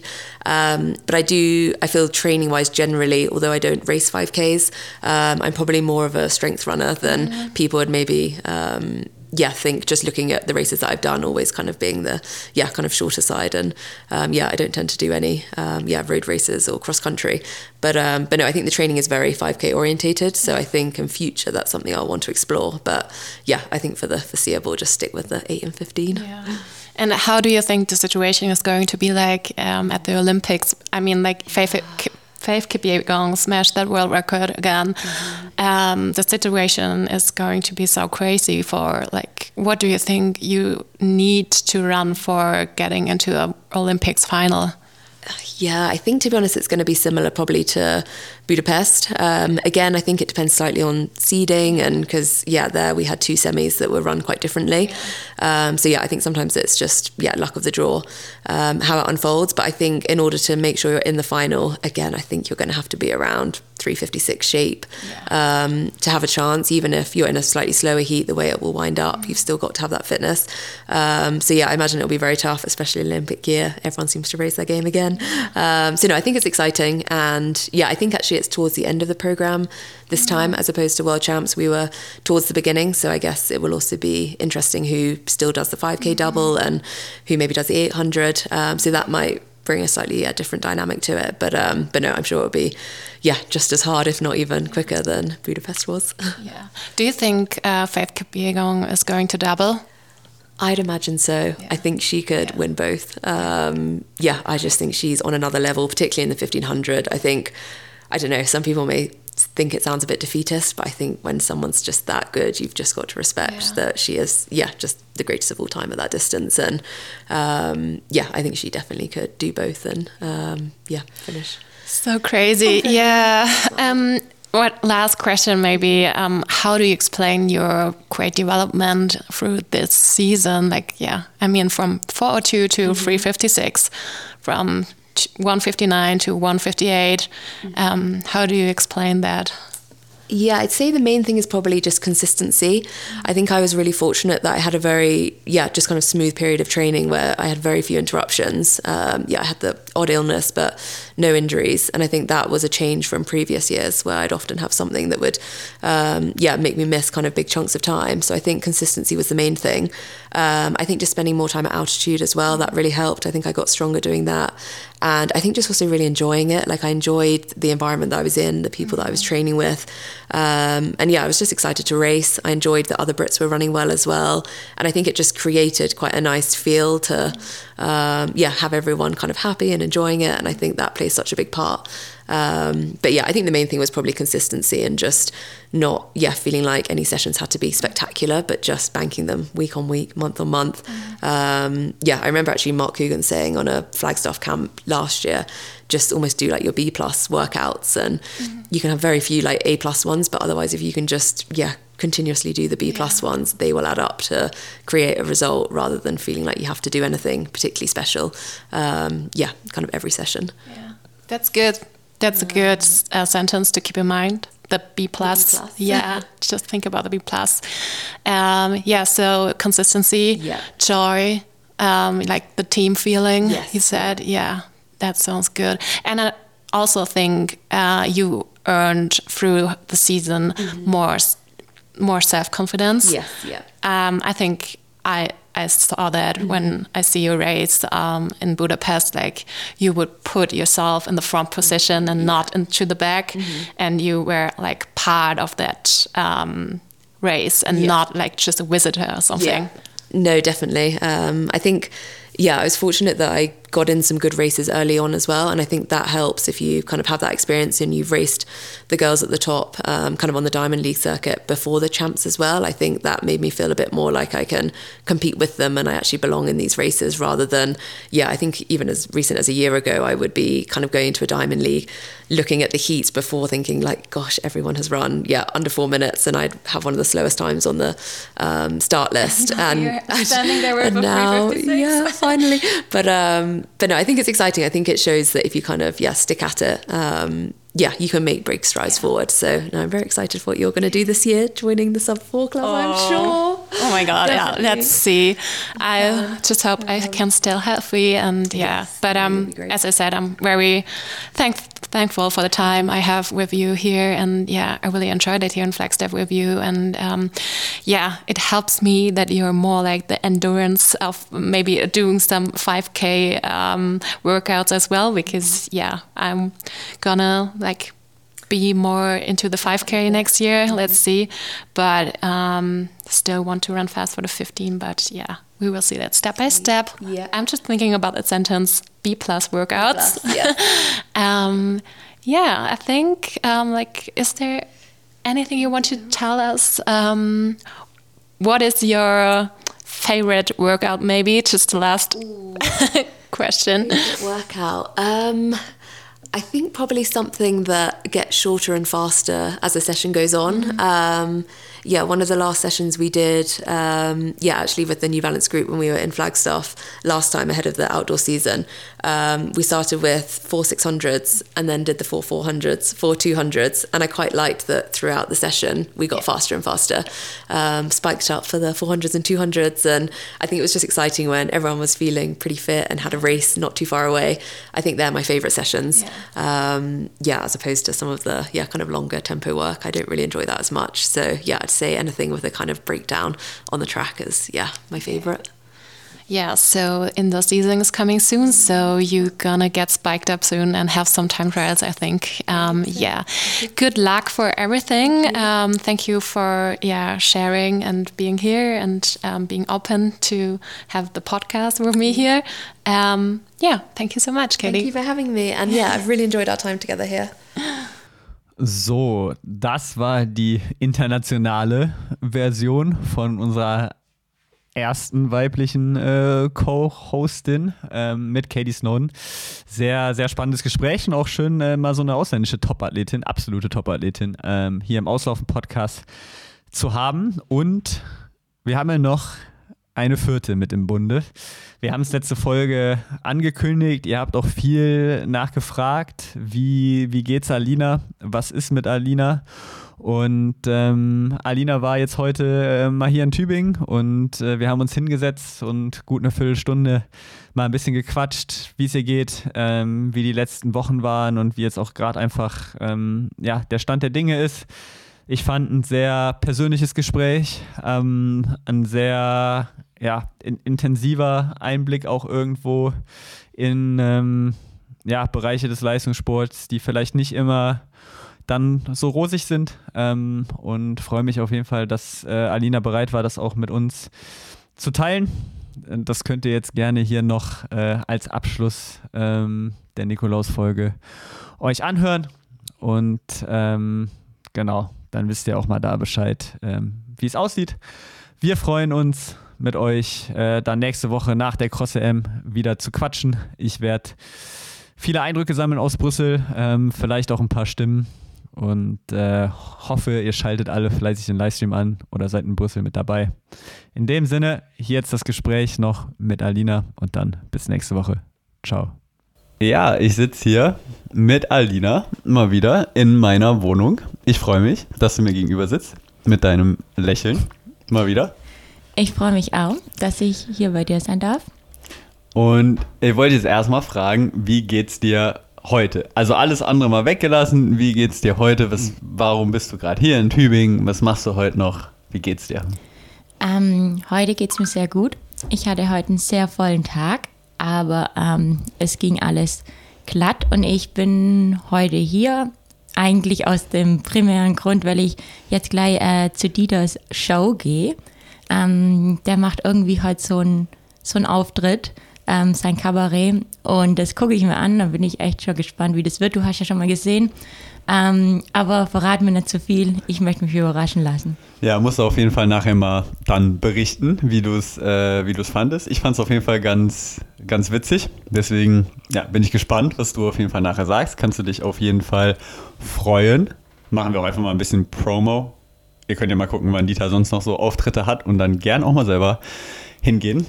Ähm, du hast auch gerade halbe Stunde Dauerlauf gemacht, habe ich gehört. Ging das hier auf den eisfreien Straßen oder war noch ein bisschen Eis da? Nee, also ich habe heute Vormittag schon trainiert und eigentlich hätte ich jetzt heute Nachmittag nichts mehr gemacht, aber ich musste die Chance hier nutzen, auf normalen Wegen zu laufen, weil bei mir ist alles voller Schnee. Also es hat, ich hatte gar keine Eisfläche oder so. Es war ein Genuss, auf normalem Untergrund mit Abdruck zu laufen und deswegen dachte ich, komm, jetzt drehe ich noch eine kleine Runde. Und ähm, ja, morgen geht es dann wieder bei mir durch den Schnee.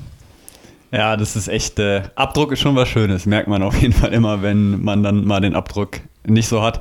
Ich fand auch, wir haben am Samstag ein TDL gemacht, äh, auch im Industriegebiet, also auf einer Straßenrunde, damit man halt besser laufen konnte, statt halt im Schnee. Aber selbst da waren so Teile, wo Eis war und Teile, wo halt komplett frei war. Und dann hat man immer so einen unterschiedlichen Abdruck. Das finde ich ganz nervig. Also dann finde ich immer so lieber eine Abdrucksart. Also wenn ich weiß, ich habe keinen Abdruck, ist auch okay, aber immer dieser Wechsel, ähm, der stresst mich so ein bisschen. Voll und Eis ist so schrecklich. Also ich finde, da ist Schnee, Matsch oder so ein richtiges Gestampfe viel, viel besser als so eine Eisfläche. Aber ich habe gesehen, im Stadion hier in Tübingen gibt es auch ein paar Stellen, die noch ein bisschen rutschig sind. Ich hoffe euch, dass es morgen Abend ganz weg sein wird. Hoffe ich auch, hoffe ich auch. Ich bin morgen früh tatsächlich äh, mit meiner Freundin in der Halle, weil die da Tempoläufe macht. Ähm, habe auch schon überlegt, ob es sinnvoll ist, in der Halle zu machen, aber wir haben uns entschieden, es draußen zu machen. Deswegen hoffe ich auch, dass es morgen dann okay sein wird draußen, aber zur Not ziehen wir halt ein paar Spikes an. Wird schon gehen. Das Positive ist, du hast ja gerade gesagt, du warst laufen, zweimal, sogar heute. Das war ja nicht immer so unbedingt die letzten Wochen. Und uns haben ja auch viele gefragt, hat es ein bisschen mitbekommen, hat sich ein bisschen rausgenommen, auch aus dem Podcast. Vielleicht magst du einfach mal aus deiner Perspektive erzählen, was so die ja, letzten Wochen, Monate los war. Ich weiß nicht, ob, würdest du sagen, der Startpunkt war schon so ein bisschen die deutschen Meisterschaften, wo du ausgestiegen bist? Oder würdest du sagen, so der Startpunkt der Probleme war ein bisschen später?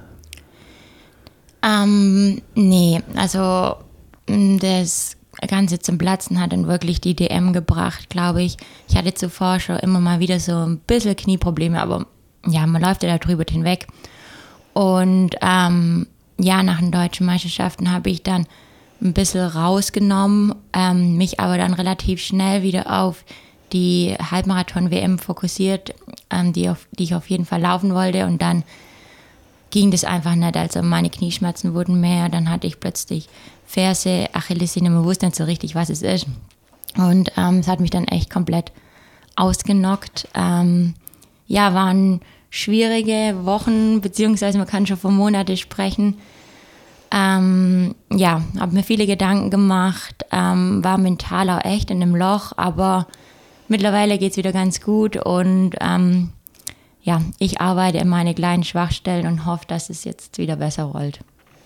Das heißt, man hat ja jetzt aber auch nie wirklich festgestellt, was es so hundertprozentig genau irgendwie war. Also du kannst es nicht sagen, irgendwie, ich habe einen Kreuzbandriss oder ich habe irgendwie äh, XY, sondern es ist einfach, ja. Ja, also ich habe es mir wirklich gewünscht, dass ich irgendwie eine Diagnose habe. Also mir wäre es am allerliebsten gewesen, ich wäre ins MRT, da hätte man irgendwas festgestellt und man hätte dann eine Diagnose, an der man arbeiten kann. Aber das war es einfach nicht. Es war einfach die Suche nach der Nadel im Heuhaufen. Ob ich die Nadel jetzt wirklich gefunden habe, kann ich immer noch nicht sagen. Aber ähm, ja, ich tasche mich jetzt gerade einfach wieder langsam ran, guck, was mein Körper will, was er hergibt und ähm, ja, habe aber einfach bemerkt, dass mir das Laufen so unglaublich viel gibt und so viel Spaß macht. Und ähm, ja, von dem lebe ich jetzt sozusagen. Ja, ist eine wichtige ähm, Erkenntnis, weil, also wir hatten ja auch ein bisschen Kontakt in den letzten äh, Wochen schon und da hatte man auch mal gemerkt, dass irgendwie du auf jeden Fall den Spaß auch ein bisschen verloren hast, würde ich behaupten. Ähm, vielleicht nicht nur ein bisschen, sondern den Spaß verloren hast, ohne dir als Wort in den Mund äh, zu legen. Wie hast du dich da so ein bisschen rausgekämpft? Ähm, ja, ich war schon an dem Punkt, wo ich gesagt habe, jetzt ähm, reicht's. Also ich lasse das Kapitel Leistungssport auf jeden Fall.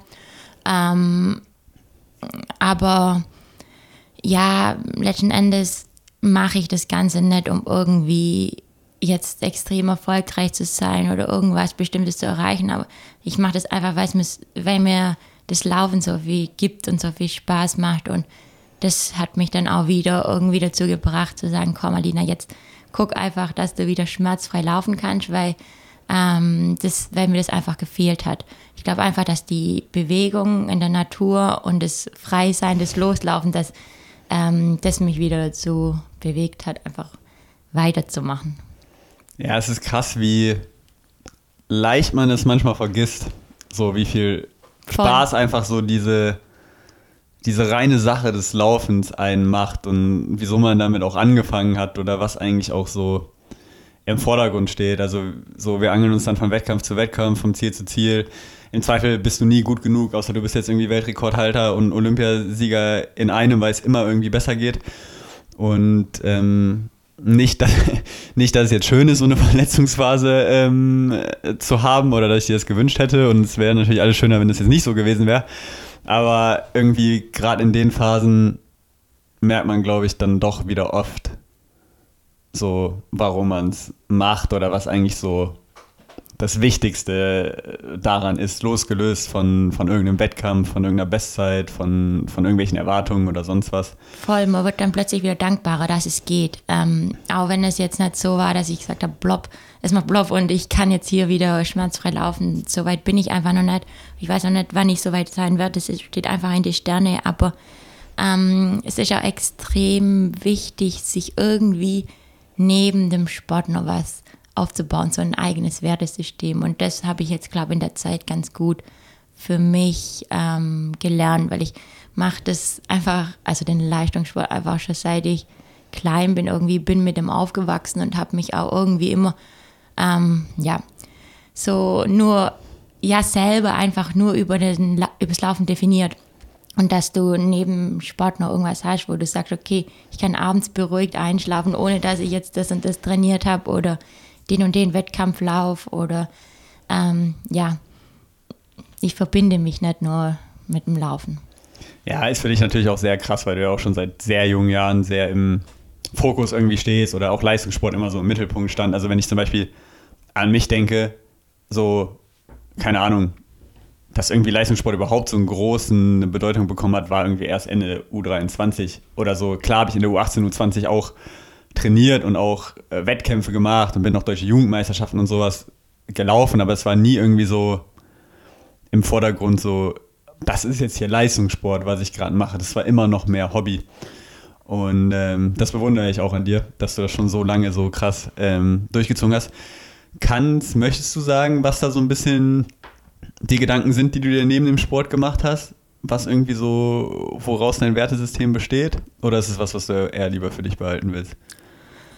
Ähm, ja, ich spüre es halt extrem krass, dass ich, ähm, also ich arbeite ja noch bei meiner Mama im Supermarkt mit und das ist auch das, was mich immer noch, äh, was mich halt extrem viel Spaß macht und ähm, wo ich auch einen Sinn irgendwie dahinter sehe.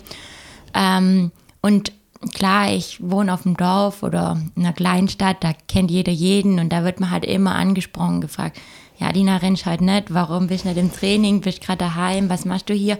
Und dann einfach zu sagen, habe ich einfach immer wieder gesagt, nee, ich laufe jetzt nicht, es gibt auch noch was anderes. Mein Körper gibt es mir gerade nicht her, aber ähm, ich bin auch noch jemand anderes als die Sportlerin. Ich bin einfach auch noch eine normale Alina sozusagen. Und ähm, ich glaube, das hat mir dann auch so ein bisschen geholfen, das auszusprechen und durch das Aussprechen das auch selber so zu verinnerlichen, ja.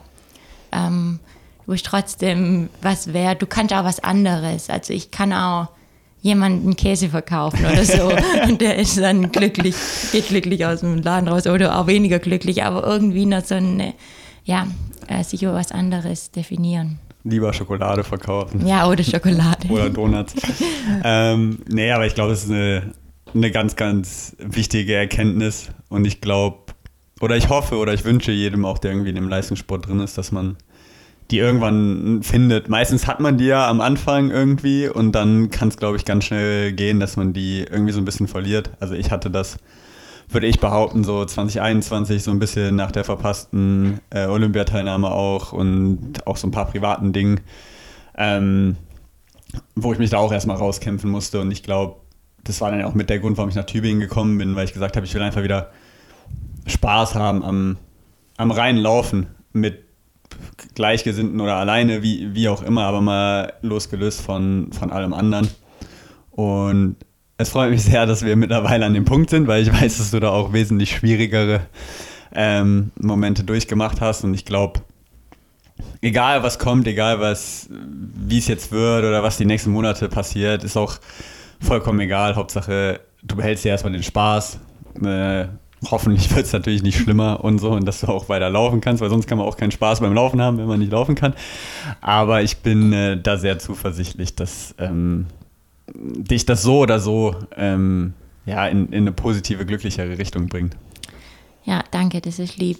Das hoffe ich auch. Und deswegen habe ich mich auch so ein bisschen rar gemacht und rausgezogen, weil halt gerade durch ähm, Social Media und die ganzen Medien und so wird man halt auch oft in das gepresst oder ähm, dass man sich vielleicht manchmal nicht ganz so wertvoll fühlt. Aber ja. Ja, es ist auch, ich meine, es ist auch ganz schwierig, weil unser, unser Leben ist ja schon irgendwo auch viel halt vom Laufen geprägt. Es ist äh, eine Leidenschaft, es ist eine Liebe und irgendwo ist ja auch eine gewisse Leidenschaft schon auch klar für die reine Bewegungsform des Laufens da, aber ja auch irgendwo für den Leistungssport ist ja schon eine Passion und Liebe da. Und wenn du äh, Social Media aufmachst, wenn du bei anderen im Training bist, wenn du äh, im Podcast irgendwie über andere Leistungen reden musst, dann ja, siehst du ja immer die Beispiele, wo es, gut läuft, wo es funktioniert und wo man sich dann immer fragt, was, was mache ich denn falsch, dass bei mir nicht funktioniert. Und das ist jetzt noch nicht mal, glaube ich, so auf irgendwie, ich bin verletzt und die können alle laufen bezogen. Das kann auf ganz viele Kleinigkeiten ähm, bezogen sein. Wenn du Instagram aufmachst, siehst du jeden Tag irgendwo einen Reel oder eine Story von jemandem, der eine krasse Einheit halt raushaut.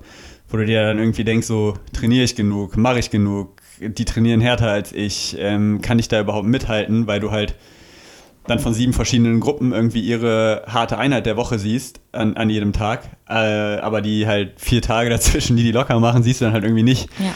Ähm, und vielleicht, wenn wir zuhört, sagen wir, ist ein bisschen lächerlich, ist ja rational, so weiß man ja alles, so stimmt, aber es ist nicht ganz so einfach da da rauszukommen aus diesem Gedankenstrudel unbedingt. Ja, ich glaube, die einen beeinflusst es mehr und die anderen weniger und mich beeinflusst es einfach immer und ich kann das irgendwie auch nicht so richtig abstellen, obwohl ich versuche, da rational ranzugehen, aber es ist irgendwie trotzdem immer im Hinterkopf. Und deswegen ist manchmal gut, das Zeug auszumachen und einfach rauszugehen und sich zu bewegen und dann sieht die Welt schon wieder anders aus. Ja, kann ich voll verstehen. Ich meine, das ist auch, glaube ich, immer ganz wichtig zu wissen, so wir leben halt ja schon auch in einer krassen äh, Bubble auf, ja. so eine, auf so eine Art und Weise. Also es gibt halt auch ein Leben da draußen, wo sich 99,9 Prozent der Menschen hier in Deutschland ähm, absoluten Scheiß drum scheren, so was wir machen und was irgendwie hier immer so für wichtig erachtet wird, ist ähm, irgendwem anders halt absolut scheißegal. So, ich glaube, das muss man sich immer machen und ich glaube auch, ich habe zum Beispiel auch wir haben jetzt den New Balance Kömal Running Club auf Strava, da auf jeden Fall alle reingehen, weil das ist ein sehr positiver Ort.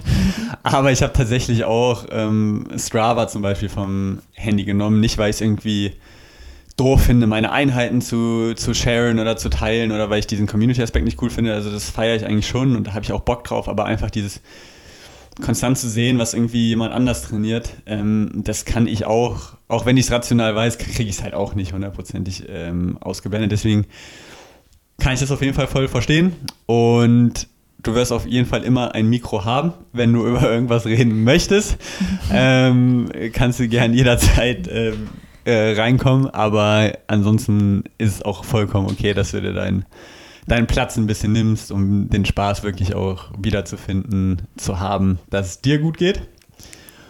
Und gibt es sonst noch irgendwas, was du sagen möchtest? Oder sind wir damit schon so ein bisschen hier beim kleinen Ende angekommen? Nee, ich glaube, von meiner Seite aus gibt es nichts mehr zu sagen. Nee, äh, ich danke dir auf jeden Fall, Max. Ähm, ja, ich gucke jetzt einfach mal, was die nächsten Wochen, Monate so bringen. Ähm, aber ich bin positiv.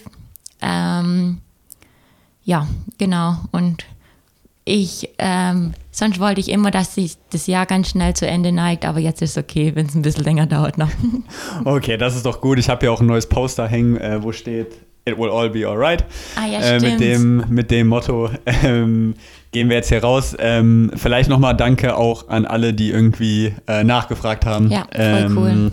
Wie es dir geht, die da Interesse haben. Ähm, wie gesagt, ich glaube, ihr könnt sehr gut verstehen, warum äh, ja, Alina oder teilweise ja auch, auch wir in unseren Phasen manchmal einfach ein bisschen Abstand nehmen müssen und äh, uns auf uns konzentrieren müssen. Aber uns freut es auf jeden Fall immer, wenn ihr da so mit dabei hängt, wenn ihr nachfragt. Ähm, jetzt wisst ihr mal so ein bisschen, wie, wie der Stand der Dinge ist. Und ähm, wir werden auf jeden Fall berichten, wenn es irgendwas, irgendwas Neues geht und gucken. Jetzt ist du erstmal einen schönen Kabarettabend. Äh, genau, dass ich mit, viel lach. Mit dem Dieter habt, dass du viel lachst, das ist ja auch wichtig. Lachen hilft auch immer. Und ähm, genau, dann hören wir uns bestimmt irgendwann im neuen Jahr oder wann auch immer wieder, ist auch erstmal egal. Hauptsache dir geht's gut, du hast Spaß cool. und dann hören wir uns irgendwann wieder. Danke dir. Schöne Weihnachtszeit.